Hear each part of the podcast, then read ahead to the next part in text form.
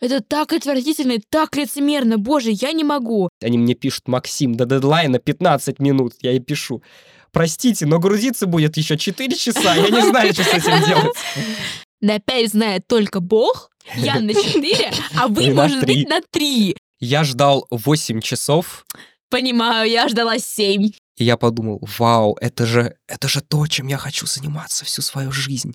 Всем привет. С вами студентки журфака Женя, И Полина. и вы слушаете подкаст МП. Замятин. Если вы любите читать, то вам точно будет интересно с нами. А еще наш подкаст — это приятное дополнение к подготовке к ЕГЭ по литературе. Не сходи с ума. Сходи за книгой.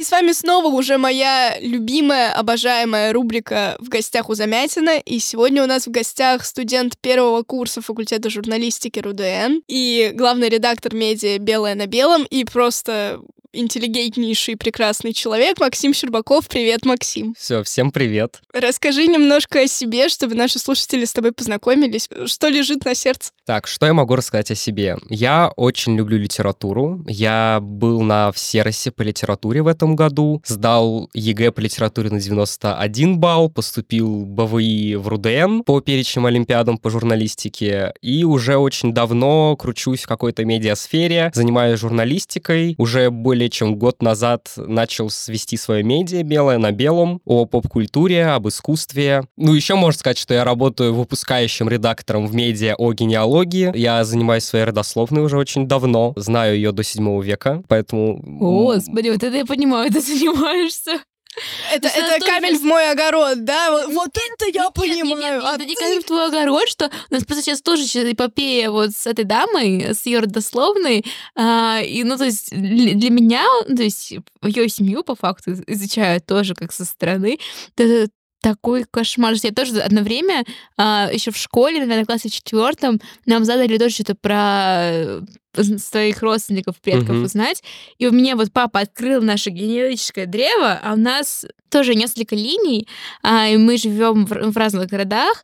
И ты вот смотришь на это, господи, боже, я уже, я там запуталась абсолютно. Я не понимаю, как люди в этом разбираются, это так сложно. Полина кидает камень в мой огород.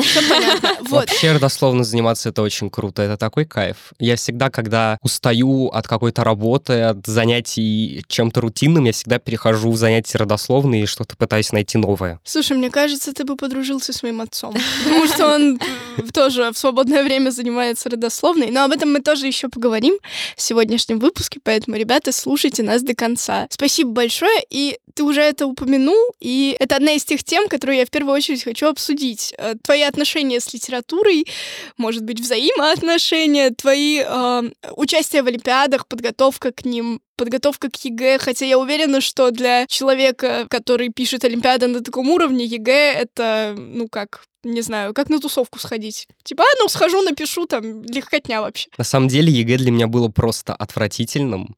Я искренне ненавижу ЕГЭ. Мне очень не нравится этот шаблонный формат, когда тебе нужно укладываться в какие-то маленькие рамки, рассуждать только так, как тебе предлагают это эксперты ЕГЭ, сохранять какой-то баланс между своим мнением и мнением, которое тебе уже предлагается. Для меня это очень сложно. Но к ЕГЭ по литературе я готовился за месяц. Я потому что весь год готовился к Всеросу по литературе, и в итоге я его не взял. И наступает май, я приезжаю со Всероса, мне остается месяц до ЕГЭ, мне надо как-то было готовиться. Ну, я занимался в онлайн-школе, поэтому, ну, я, в принципе, очень быстро наработал все навыки и нормально сдал. Хотя я, когда пришел на ЕГЭ, я думал, у меня будет баллов 60, я пойду на платку, мне уже ничего не светит, э, такого какого-то престижного вуза, и поэтому я очень тяжело к нему относился. Еще долго у меня был этот пост-ЕГЭшный и постолимпиадный синдром, когда ты уже все сдал, все написал, и тебе вроде бы нужно выдохнуть, но ты уже заведен в этот режим постоянной подготовки к чему-либо, и я потом уже потреблял какие-то другие знания, постоянно сидел постоянно на каких-то курсах. Но ты звучишь как человек, который очень давно в этом крутится, и в медиа-мире, и в литературном мире. И в связи с этим интересно, как ты пришел к этому, из чего начиналась вообще твоя связь с литературой, и, может быть, ты, не знаю, уже в пятом классе понял, что вот я хочу сдавать ЕГЭ по литературе, а может быть, э, у тебя появились такие мысли только уже под конец учебы. Что я буду сдавать ЕГЭ по литературе, мысль, наверное, была уже там с второго, с третьего класса, буквально. Я уже точно знал, что я буду сдавать ЕГЭ по литературе. Я был в этом уверен на 100%. Какой бы я взял второй предмет, я еще на тот момент, конечно, не думал. Изначально я хотел стать писателем. У меня была такая мечта, что я стану писателем, буду выпускать свои книжки. И вот я уже там во втором, в третьем классе писал свои первые рассказы, писал уже первые стихи, что-то делал, постоянно смотрел видео на Ютубе, как стать писателем, как опубликовать свою первую книгу. А потом э, мне родители сказали, что в нашем городе, я из очень маленького города, у нас 11 тысяч населения. Откуда ты? Из город называется Дрезна, это Орехово-Зуевский район Московской да. области. И открылся кружок журналистики, пришла женщина, которая сначала работала в аргументах и фактах в журнале «Лиза», Неплохо. она нам преподавала, и меня это очень сильно все затянуло, я потом подумал, ну, зачем? Мне стать писателем, как я на этом буду зарабатывать. Вот посмотрите там на топовых журналистов, они миллионеры, я тоже хочу таким быть. И поэтому я пошел в журналистику, а потом я просто уже в нее влюбился. Вот я как раз хотела, у меня пока ты говорил, в голове крутился вопрос, что вот э, фраза пресловутая, что каждый журналист на самом деле мечтает стать писателем, это про тебя или уже все-таки нет? Ну, я могу сказать, что я уже стал писателем. У меня же есть опубликованный сборник рассказов, э, рассказы бабушки Марфы, их можно послушать также на Яндекс Музыке, на ВК Музыке, вот, поэтому как писатель я уже себя начал реализовывать, плюс сейчас я еще пишу один сборник рассказов. Надеюсь, этой осенью мы его запишем, чтобы хотя бы к зиме выпустить. Будут называться «Сибирские легенды». Немножечко насобирал про родословную, про свою, много разных историй, легенд, и перевел их в очень интересный формат рассказов. А изначально вопрос был про что? Про... Я улетел. Да, журналист мечтает стать писателем про тебя это или нет. Ну, ты в целом ответил. Изначально, да, я мечтал стать писателем, то есть я думал, что, ну, журналистика мне просто даст навык написания текстов. А потом я уже загорелся сильно журналистикой, и сейчас я скорее хочу стать даже не совсем журналистом, а более уже как медиа-бизнесменом, что-то в таком духе, то есть чтобы развивать разные медиа, а не только свое. То есть сейчас я запускаю еще свой продакшн со своей командой, и посмотрим, что у нас из этого получится. Слушай, а у меня есть такое ощущение, которое меня преследует с первых секунд нашей беседы. Оно очень хорошее, ты действительно восхищаешь меня. Вот, сейчас постараюсь объяснить, какое оно. А, знаете же вот эти мемы про жалкая пародия, неповторимый оригинал? Да. Так вот, жалкая пародия, показываю на себя, неповторимый оригинал. Максим, сейчас объясню, почему. Мы очень похожи в том плане, что я тоже занимаюсь своей родословной, я тоже пытаюсь как-то реализовываться как писатель, причем очень давно я тоже начала первый первые пробы пера делать там второй, третий класс, у меня были, знаете, такие... Э, я клеила из листочков А4 бумажные книжечки и писала там маркером свои рассказики. Вот, у меня даже есть первая да. книжка. Да-да-да, мой самоздат хранится у мамы, она его бережет просто как зеницу ока. Я тоже реализовывалась в журналистике еще до поступления на журфак, работала в московском комсомольце какое-то время, но при этом все мои потуги и попытки реализоваться в тех же сферах, в которых э, работаешь и реализуешься ты, они реально выглядят на твоем фоне как жалкая пародия на неповторимый оригинал. Ну, слушай, у каждого свой же опыт. Я, например, не могу похвастаться, что я где-то что-то пыталась как-то реализоваться. У меня есть несколько рассказов, причем я стояла в школьном пресс-центре, и я не то чтобы сказать, что я очень много там писала, но у меня там два или три есть э, рассказа, и один из них это не то чтобы крик о помощи, но просто как крик. И его опубликовали анонимно, а, потому что там была такая очень критичная речь в сторону родителей, прям как претензия очень большая, и поэтому выложили именно как анонимную вообще вещь. И еще я пыталась э, писать небольшой рассказ, он в итоге так и не закончен. Причем это такой абсолютно детский, абсолютно какая-то очень наивная вещь. Она до сих пор меня лежит в надежде, то, что я когда-нибудь ее допишу. Но прикол в том, что у меня есть начало, но я совершенно не знаю, что будет в конце. Абсолютно. И мне кажется, это история, которую будет писать сама себя.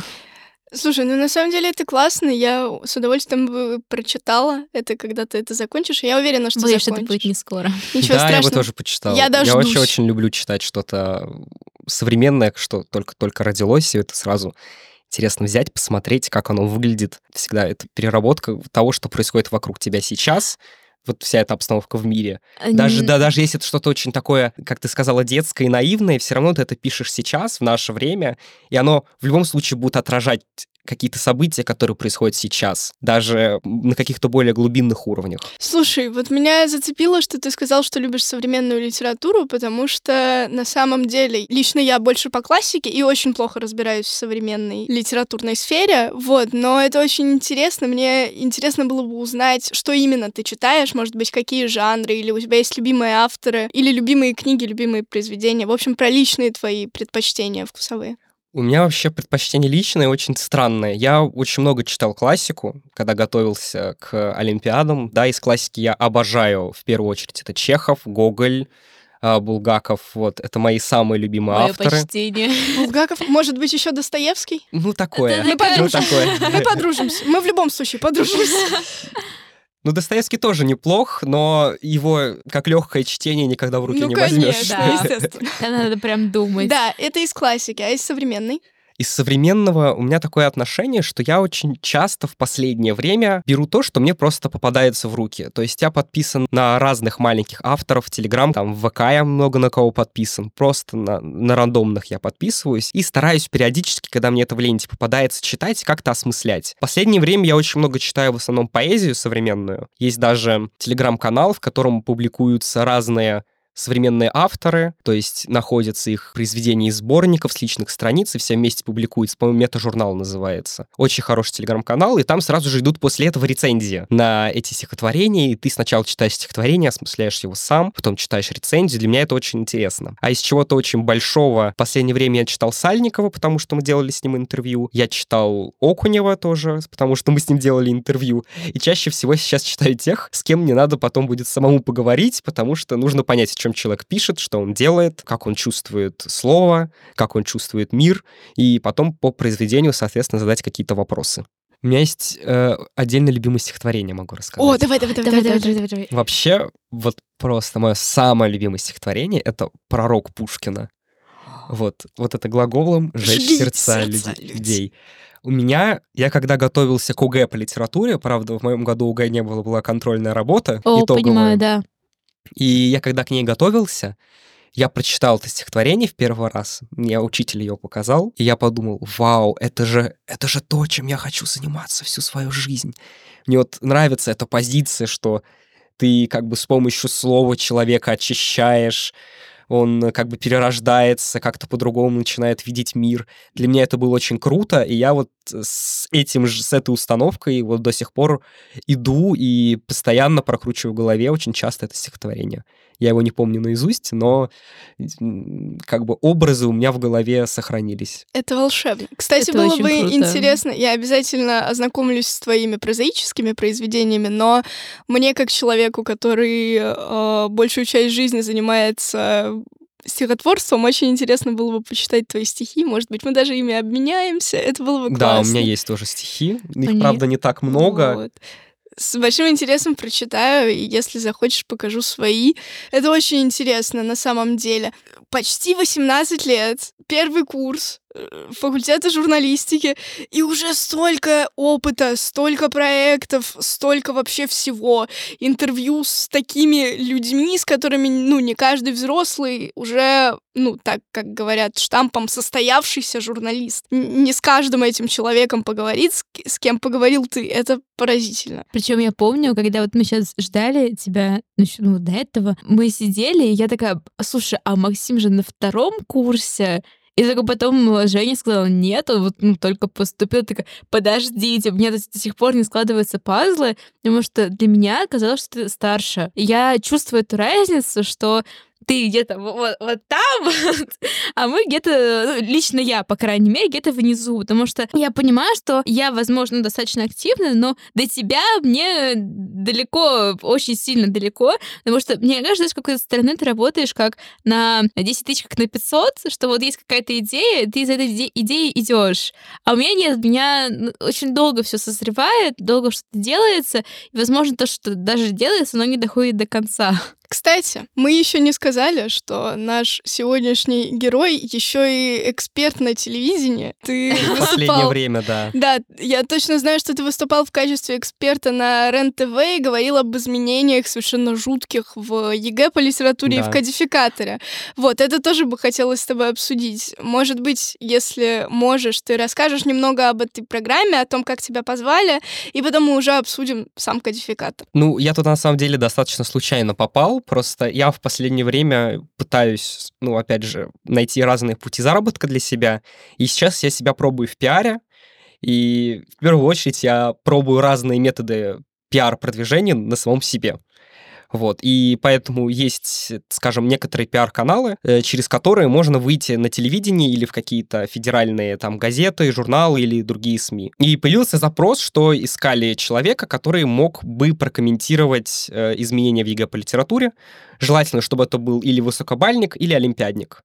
Я подумал, о, это про меня, ну как бы окей, все э, отправил им просто маленькую заявку, что вот я готов, у меня там столько-то баллов за ЕГЭ, я там был там-то, там-то на Олимпиадах. Мне сказали, да, окей, хорошо.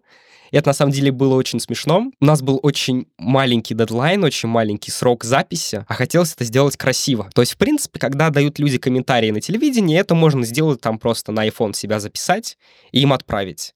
И мне прислали список вопросов, но я-то решил заморочиться. Я достал камеру, достал свет, достал петличку, сел, значит, выставил все, записал. И потом я понял, что я ошибся, потому что я буквально там за 2-3 дня до этого купил себе новую камеру, и я ее еще не настроил под себя. И я записал видео в очень большом формате, а у меня еще были э, на тот момент в съемной квартире проблемы с интернетом, потому что я не, я не переподключил нормальный интернет, и у меня там еще были проблемы, что он был очень медленный. И я никак не мог им отправить. Они мне пишут, Максим, до дедлайна 15 минут. Я ей пишу, простите, но грузиться будет еще 4 часа, я не знаю, что с этим делать. В итоге пришлось через редактор сжимать это видео очень сильно и отправлять им. Но ты успел. Да, я успел, это И попало. комментарий вышел, и это прекрасно. Вот, и говоря об изменениях в экзамене, я не знаю насчет того, как именно поменялись сами задания. Я знаю. Но вот, поэтому Полина в этом плане более продвинутый пользователь. Вот, я все таки ЕГЭ сдавала не год, а два назад. И не могу сказать, что у меня остались плохие воспоминания, но в мой год тоже очень сильно поменялся кодификатор, потому что в целом он меняется каждый год не особо, там плюс-минус одно произведение. А мы первый год, когда ввели зарубежную литературу. Mm-hmm. У нас был Шекспир, у нас э, было вообще все на свете, у нас мог быть иностранный автор в прозаической части, вообще все что угодно.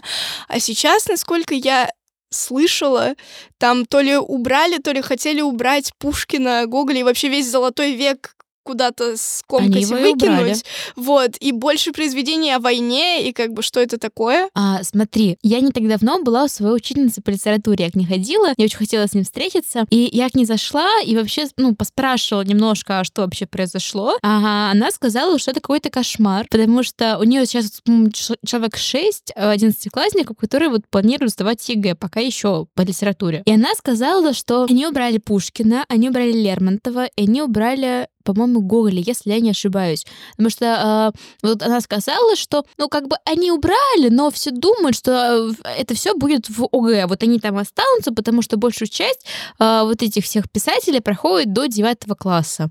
И они добавили туда э, современных писателей, современных, это вот Шолохова и, иже с ними. Я просто сейчас не буду говорить, кого конкретно, потому что я сейчас могу ошибиться. Когда вот мы обсуждали ЕГЭ, говорила, что условно там три части.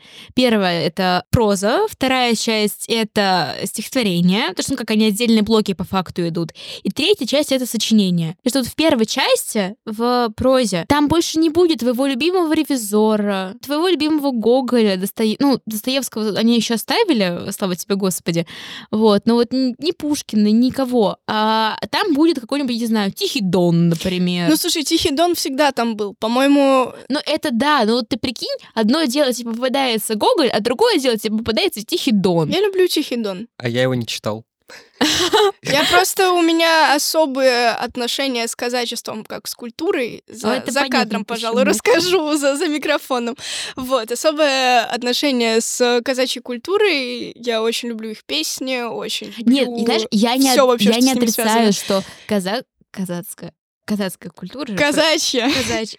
Казацкая. А, ну может быть, кстати, и казацкая, но вообще казачья. Вот, казачья культура, она очень красивая. Я ничего не имею против этого. Просто для меня сам Тихий Дон слишком тяжелый. Ну вот в плане как произведение. И поэтому я очень надеялась, что мне он не попадется в первой части, потому что я его, конечно, читала, но я его читала такая, так, что, это драка? Ну, нафиг эту драку пролистываем пять страниц, пока она не закончится. То есть я читала ее так, потому что у меня была цель дочитать до конца, а не вникнуть, что там вообще происходит. Я читала летом, меня заставляли читать летом, хотя я очень тихо не хотела читать летом и читать вообще Тихий Дон, но мне, мне пришлось. Вот. А, И потом они поменяли еще, э, насколько я вот понимаю, задание а, на сопоставление. По крайней мере, стихотворение поменяли точно. Потому что вот у нас, в наш, когда вот мы сдавали э, с Максимом, про- уже Мгм. у меня ди- отвратительная память на имена, извините, если я назову другим именем. Вот мы с Максимом сдавали, у нас было, по-моему, одиннадцатое же задание, да, одиннадцатое, что вот у вас есть стихотворение, которое мы дали, а найдите стихотворение там с похожей, ну, темой. Там, например, Мгм. тема любви, Да. и ты можешь взять что угодно. Там, например, Пушкина, а, Лермонтова и так далее. Можно я вставлю 5 копеек? Да. Я очень надеялась, что у меня получится это сделать в варианте, но не получилось, у меня по тематике не, не коннектилось. В пробниках я очень часто в сопоставлении брала стихи Бориса Рыжего. Ну да, то в есть... том числе «Судно». Когда там была тема смерти, и приведите стихотворение, которое как-то связано с темой смерти, с темой нежелания умирать. Эмалированное судно. Что?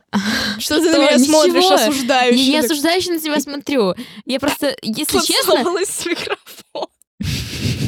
Окей, хорошо. Продолжайте, простите. А, вот на самом деле, вот э, вы сейчас сидите, говорите о поэзии. Я в поэзии понимаю ничего примерно. То есть то, что меня дали в школе, вот те стихотворения я еще понимаю. Но для меня сложно воспринимать поэзию как таковую, потому что у меня вот такой еще принцип есть, что вот я сказал, я сделал, и для меня вот то, что в стихотворении сказано, то я и понимаю буквально. То есть э, для меня поэтому очень был сложный символизм как таковой, хотя он, в принципе, достаточно сложный, потому что там символ на символе, этот сим- символ надо еще понимать, что он значит. Для меня это ну, слишком сложно. Потому что мне проще в этом плане проза, потому что там вот есть действие, и оно произошло, и ты понимаешь, что произошло, и ты можешь этим действием дальше как-то жить. С поэзией тебе вкинули мысль, и вот ты ее ходишь и думаешь потом. И для меня это слишком сложно. Поэтому я, ну, как бы, к своему великому сожалению, я в поэзии мало чего понимаю. Но тебе повезло, потому что сегодня в нашей студии сидит человек, который много понимает в поэзии. Вот. Вот. И- Так, подожди, Да. про ЕГЭ. Вернемся обратно. Извини, опять перебила. Так у Максима надо спросить про ЕГЭ. Сейчас, подожди, я не дорассказала основную мысль. Ой, все, все, Я все, простите. по древу и Все, начинается. все молчим, рассказывает, значит, Полина Пересторонина свои гениальные мысли. Я, Давай. Я не претендую, что гениальный. Короче, а мы могли взять любое произведение, которое мы хотим. Главное, ну, чтобы там автор э, желательно не совпадало. То желательно. А тут они, во-первых, убрали Пушкина и так далее, то есть их произведение, это стихотворение тоже вряд ли попадется. И они сделали такую вещь. Они в- вот в задании пишут, что подберите стихотворение на такую-то схожую тему из, ну, например, второй половины 19 Мгм. века. А Пушкин в эту вторую половину 19 века вообще никак не попадает. Или 18 извиняюсь, сейчас перепутала все, что могла перепутать. Тут еще попробуй... 19-го, Да, да. 19 19 да. А Пушкин во вторую половину никак не попадает, и ты вот делай с этим, что хочешь. Тут еще попробуй не перепутай, э, а вот вхо- и поставить же фактическую ошибку, Да, а вдруг там да. какой-то автор, он, например, больше реализовался во второй половине, чем в первой, хотя в первой тоже творил. И как бы ты же не помнишь дату каждого Ну вот произведения, да. в каком году он, ну, то есть то или иное стихотворение вышло. И вот делайте из нее что хочешь. А вот если оно вышло, например, в 49-м году, вот 49-й год, это же по факту первая половина 19 века. А Мгм. вот 51-й, 51-й, 49-й, 51-й, а 51-й уже а вторая. 50 это какой? А Какая 50 половина это... вообще? А вот не, э, ну и то, и туда можно, я думаю. Блестяще. Что об этом думают профессионалы? Что, почему убрали? Или о чем В- Вообще о всех изменениях Да. и о том, э, как это скажется на подготовке и вообще на всей системе ЕГЭ по литературе. Вообще, у меня ощущение, как будто специально зарезают ЕГЭ по литературе все сильнее и сильнее с каждым годом. Это просто ужасно. И- Его и так достаточно тяжело сдать, а тут еще с каждым годом он становится все хуже и страшнее. Да. Я вообще не понимаю, как люди сдают ЕГЭ по литературе. Я не понимаю, как я его сдавал в этом году. Специально это захотел забыть. Ну, вообще, в чем особенность? Если мы убираем, в принципе, первую половину 19 века из ЕГЭ, мы из ЕГЭ убираем, в принципе, всю русскую литературу, по моему ощущению. Да. Ну вот есть у нас там, я не знаю, Гоголь, который э, писал свои произведения. И потом, даже если мы берем того же Чехова, у нас Чехов — это, в принципе, э, гоголевская традиция, которая потом была обрабо- ну, обработана уже автором. Достоевский у нас тоже растет из гоголевской традиции. И что как бы с этим делать, непонятно. Как мы будем понимать Достоевского и Чехова, не читая Гоголя. А если мы из ЕГЭ убираем какого- какого-то автора, у нас 80% там условно школьников начинают думать, ну, если их нет, значит, мы их читать не будем. Да. И это всё. происходит именно так. И ты уже какие-то произведения, которые написаны позже этих авторов, ты их уже с трудом понимаешь, потому что ты не, забра- ты не разобрался, в чем изначально все это было. Это то же самое, если мы, э, не знаю, сейчас какой пример привести? Будем смотреть на Малевича и пытаться его понять изначально, а, а не вспомнить, что до этого у нас, оказывается, еще много веков существовало искусство, и до Малевича еще что-то было. А до Малевича что-то было? Ладно, простите. Нет, ну, кстати, вот по поводу этого же, да, а, у нас многие вот люди, которые решают сдавать ЕГЭ, например, в классе в десятом, он такой, я учил там математику, там еще что-нибудь, такой, резко хочу сдать ЕГЭ по литературе. Вот ты же вот смотришь кодификатор, вот прям вот открываешь на ФИПИ, заходишь на сайт, открываешь, и видишь произведения, которые тебе надо прочитать. А там нет Гоголя, Пушкина и Лермонтова, а ты вот их прочитал уже, того же, не знаю, героя нашего времени. Ты же его знаешь, и так или иначе тебе на ЕГЭ хоть как-то с этим можно было выкарабкаться, что вот я знаю его, можно... Нет, пример там это можно брать, я как бы, ну, против этого не претендую, но ты понимал, что вот тебе вдруг это попадется, и ты сможешь с этим что-то сделать. И поэтому, мне кажется, в этом году будет меньше людей, которые сдадут это на хорошие баллы, потому что у нас начнутся жуткие краткие содержания, причем краткие содержания, я уже говорила, это выход, когда тебе надо прям подготовиться резко, неожиданно. Вот ты за два месяца решил сдавать, и ты, ну, думаешь, все, надо, короче, готовиться. Это выход, когда у тебя есть уже какая-то база, что ты уже что-то знаешь, ты что-то прочитал, а здесь тихий дон читать по краткому содержанию, ну, я дико извиняюсь. Краткие содержания — это тема, но когда тебе нужно прочитать что-то такое, это, ну, это не выход. В российской системе образования существует определенный очень интересный парадокс. Объясняю. Да, мы сейчас довольно большой отрезок времени, и не зря, и очень даже хорошо посвятили обсуждениям того, что из ЕГЭ вообще вот просто взяли и убрали 19 век, по крайней мере, его первую половину. Как мы знаем, к сожалению, чтобы поступить в вуз мечты, нужно много времени убить на подготовку к ЕГЭ. То есть, по сути, несмотря на то, что на каждом экзамене включают вот эту запись, где роботизированный голос говорит, что ЕГЭ — это лишь одна из жизненных испытаний, Это- которое вам предстоит пройти. Дико извиняюсь, я когда первый раз его услышала, я такое лицемерие в этом услышала просто. Потому что есть куча людей, которые это, к этому ЕГЭ шли, ну, всю свою жизнь, ну, такую прям осознанную, класса с девятого, они понимали, что вот ЕГЭ, и нет ничего, кроме ЕГЭ, а тут вы говорите, ЕГЭ — это всего лишь период вашей жизни, Вот в нем нет так, ничего страшного. да. Это так отвратительно, и так лицемерно, боже, я не могу. Продолжение про парадокс. А, Во-первых, это парадоксально, потому что ЕГЭ — это может быть действительно одно из жизненных испытаний, но зато какое? Ого-го! И чтобы поступить в ВУЗ мечты, нужно хорошо сдать ЕГЭ. А если хочется в ВУЗ мечты еще и на бюджет, нужно очень хорошо сдать ЕГЭ. И вот. желательно не только просто сдать ЕГЭ, а еще какое-нибудь есть творческая направленность, как, например, журналистика у нас всех. Так еще вам нужно на ДВИ постараться. Вот, рассказываю на своем примере. Сейчас у меня первый семестр второго курса, и угадайте, что мы проходим по русской литературе. Правильно, первую половину 19 века. Если бы у меня не было этой базы при подготовке к ЕГЭ и при обучении в школе, мне сейчас было бы еще сложнее, а мне и так очень сложно, потому что это все гораздо глубже. И вот как ты, Максим говорил про то, что мы не поймем ни Чехова, ни Достоевского, если не прочитаем Гоголя, это абсолютно совершенно так. Точно так же, как если мы не прочитаем Жуковского и Батюшкова, мы не будем понимать Пушкина, и мы вообще не поймем, кто это такой и почему он солнце русской поэзии. Но ребята, которые вот сейчас и в последующие годы будут сдавать ЕГЭ, у них эта база, если и будет, то очень размытая и непрочная. И вот представьте себе такого студента даже не в МГУ, а на любом журфаке, где есть русская литература. Каково им вообще будет осваивать эту программу. Это ужасно. А еще самое веселое, что, во-первых, вот как говорил Максим, что да, люди открывают кодификатор, и не видят этих вот э, первого половины 19 века, всех Пушкиных и же с ними, они, э, а, причем люди же вот не все сразу думают, что вот как вы двое сидите, один во втором классе, вторая в шестом классе, что я буду сдавать литературу. Я к этому пришла в классе в девятом, потому что я поняла, что в математике, конечно, знаю, но не настолько сильно, чтобы всю жизнь заниматься математикой. И вот до этого, мне кажется, очень нравилась литература, мне кажется, я выезжала чисто из-за этого. Но если бы я до этого, например, увлекалась биологией, а потом такая в девятом, а мне нужна литература. И что, я буду прямо вот ваших этих героев нашего времени читать? Капитанскую вашу дочку? этих героев ваших нашего этих, времени. Да. Ну, то есть мне будет совершенно не до этого, потому что у меня есть кодификатор, и я буду пахать на кодификатор. Да, в принципе, я тоже, когда готовился к ЕГЭ, я просто открыл кодификатор и начал, ну, идти по нему.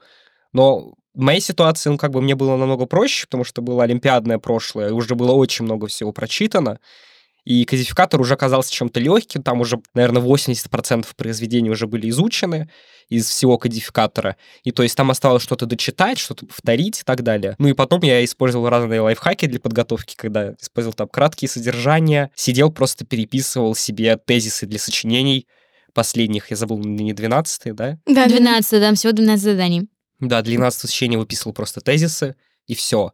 Из этого состояла вся моя подготовка именно к ЕГЭ потому что я думал, ну, литература, литературы, а ЕГЭ это, оно как будто идет отдельно от литературы. Это не проверка твоих знаний по литературе, а проверка того, как ты хорошо подготовился к ЕГЭ. Да, и как Даже хорошо ты так. знаешь Мне систему. кажется, это мой год, когда я сдавала. А, если ты не прочитала, например, не все, то тебе нужно подобрать какое-то стихотворение, какую-то тему, ты можешь притянуть это буквально за уши каким-либо способом, вывернуть наизнанку так, чтобы тебе какая-то тема подошла. Потому что, не, мне очень повезло, что а, мне на стихотворении попалась любовная э, лирика, и я подобрала там Пушкина, она просто вон вот так вот подходила подходил.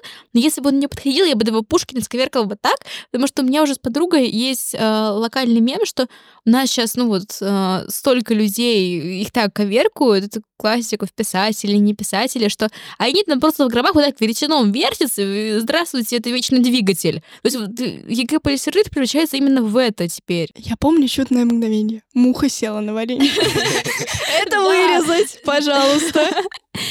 Да, это превращается именно в какой-то абсолютно фарс. Мы очень плавно и органично подошли к теме преподавания литературы, но я предлагаю отойти от подготовки к ЕГЭ, потому что на мой взгляд, мы обсудили уже достаточно подробно и изменения, и саму подготовку. Максим, мне интересно узнать, во-первых, как ты пришел к выбору именно РУДНа как вуза, и как у вас обстоят там дела с литературой и с преподаванием литературы в этом вузе? Как я пришел к выбору вуза?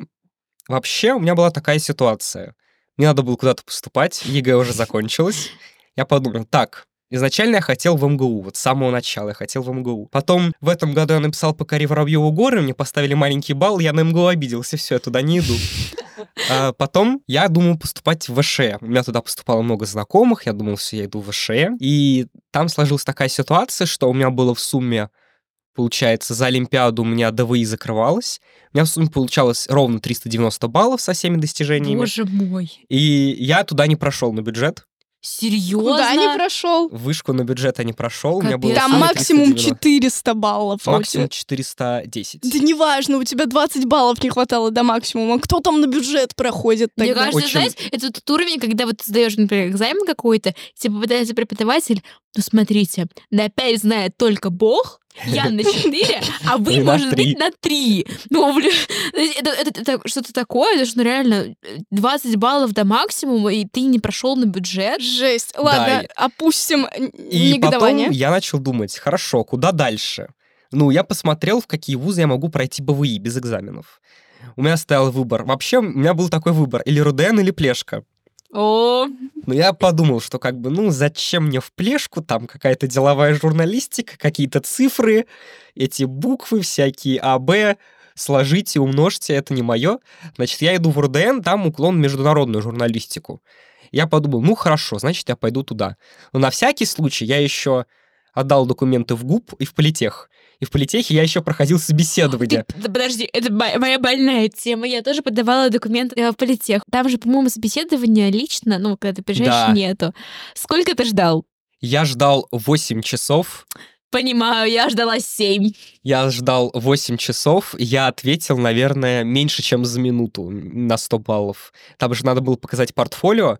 Я им просто, ну, я от- начинаю отвечать на вопрос, который там был. Мне, мне говорит женщина, так, я уже устала слушать ваши однотипные ответы, Да. давайте, пожалуйста, сразу к портфолио перейдем. Вот вы пишете, вы работаете выпускающим редактором там-то, чем вы занимаетесь? Начинаю рассказывать, что вот я там статьи пишу, интервью делаю, там, в прямом эфире, не в прямом эфире и так далее. Она говорит, хорошо, еще что можете рассказать? Я говорю, ну вот у меня еще там свой проект, вот я там такую-то штуку делаю, у меня вот там свои принципы в журналистике, вот начинаю их рассказывать. Она говорит, хорошо, у вас такая терминология, вы откуда это все знаете? Это профессионально или вы где-то учились? Я говорю, ну, я там учился, вот там-то, там-то. А так, в основном, профессиональные, да. Она такая, ну ладно, все, 100 баллов, идите. А было, было жарко, было лето, я еще поехал к бабушке. Я поехал к бабушке в Тобольск, это в Сибири. И в Сибири там как бы не холодно летом, там жара. И вот была, наверное, 30, было 35 градусов на улице, я сидел в этой душной квартире, выпил уже, наверное, 10 бутылок воды, пока Да. ждал это собеседование. Это было отвратительно. Да, Максим, ты выбрал РУДН. Кстати, хотите фан-факт про Давай. РУДН? Давай. Давай. Как вы думаете, какой был проходной балл в РУДН в этом году? На бюджет. Да. Или вообще. На бюджет, на журналистику. Но если это фан-факт, значит, Такой если же, ты прошел на бюджет... Нет, ну ты же прошел на бюджет, значит, э, 390 или меньше. Но, наверное, если фан-факт, то маленький, не знаю, 290. Никакого. Прошли только по Олимпиаде. Кто Олимпиаду не А. писал, не прошли. Ого! По, Е- по ЕГЭ никто не прошел. ЕГЭ плюс ДВИ. вс- На бюджет, в смысле? Да, на бюджет. Про литературу в РУДН. Ты сказал, что ее не так много, но она же есть. Да, у нас есть предмет истории отечественной литературы. Ну, она у нас получается раз в неделю. У нас на одной неделе лекция, на другой неделе семинар. Если я не ошибаюсь, я еще путаюсь немножко в своем расписании. Может быть, даже два раза в неделю. Там мы сейчас проходим древнерусскую литературу, слово о полку Игореве. О, Все, скажем так, про древнерусскую литературу, что ли. Слушай, кстати, если понадобятся конспекты, у меня вот такая тетрадь с материалами по древнерусской Только просьба литературе. вернуть потом. Да нас как-то особо по ней не гоняют. Мы сейчас, например, я сейчас вот делаю домашнее задание, мне нужно подготовить доклад с презентацией про Библию. А у меня Библия вся прочитана. Я такой думаю, отлично, как бы я сразу эту тему взял, там были темы на выбор. Мы сразу, я подружился уже с одной одногруппницей, мы уже такие, все, мы берем эту тему, Ой, классно. мы вместе пишем. Как я завидую вот этому ощущению, когда ты на первом курсе, и только-только у тебя началась студенческая жизнь. Завидую, что я никогда больше заново этого не проживу. Хотя каждый курс, он все равно такой, «О, я уже второй курс, в следующем году будет, о боже, я уже третий курс, и так далее, и так далее. Мы, наверное, уже завершая выпуск, Мгм. я хотела спросить о твоих планах после университета. С одной стороны, наверное, странно у первокурсника спрашивать, «Хм, а что ты будешь делать через 4 года? Ты же уже 100% знаешь. А с другой стороны, ты так давно крутишься в медиамире, что 100% у тебя есть планы на будущее в этой сфере какие-то. Ну, планы на будущее у меня такие. Я сто процентов не очень сильно горю желанием идти работать в какое-то издательство, потому что я хочу скорее развивать свое и развивать сейчас свой продакшн. И поэтому сейчас у меня большую часть времени все-таки занимает даже не учеба, я еще не почувствовал студенческую жизнь, я уже скорее почувствовал рабочую жизнь, потому что я прихожу из университета, сразу сажусь за ноутбук, еду в метро, работаю за ноутбуком, приезжаю там домой и сажусь за компьютер, то есть постоянно нахожусь в каких-то рабочих делах. И я надеюсь, что как бы после выпуска из университета у меня, в принципе, останется то же самое. Но при этом мне очень интересно пойти в магистратуру, потом в аспирантуру, и вообще у меня есть какая-то безумная цель дойти до доктора наук, потому что у меня есть э, такое маленькое семейное соревнование с бабушкой, она у меня кандидат педагогических наук, а я надеюсь, что я ее обгоню и стану доктором, но вот как раз в медиа sciences. А потом, лет через десять, я буду рассказывать своим детям. А вот знаете, самого Максима Щербакова, Да. доктора наук, а я с ним познакомилась, когда он еще учился на первом курсе. Да. Завидуйте. Да, это я прям тоже чувствую. Я это. уверена, что так и будет. И если тебе понравился такой опыт с таких диалогов внутри подкаста, мы обязательно тебя еще позовем. Мы ждем в гостях Никиту. Хорошо. Э, С большим удовольствием. Спасибо тебе большое. Совершенно волшебный человек. Я восхищаюсь, и мне, да, чувствую себя жалкой пародией на неповторимый оригинал, но это ни в коем случае не должно тебя смущать. Знаешь, бывают, когда из зависти говорят это с упреком. Я, честно, я завидую, но это белая зависть. Я тобой восхищаюсь. Сегодня в гостях у Замятина был Максим Щербаков. С вами были, как обычно, ваши, я надеюсь, любимые ведущие Женя И Полина. и подкаст МП Замятин. Хочешь втроем скажем? Давайте. Так, еще раз тогда. С вами была Женя И Полина. И Максим. и подкаст Раз, два, три. МП Замятин. Получилось! Нет, первого раза.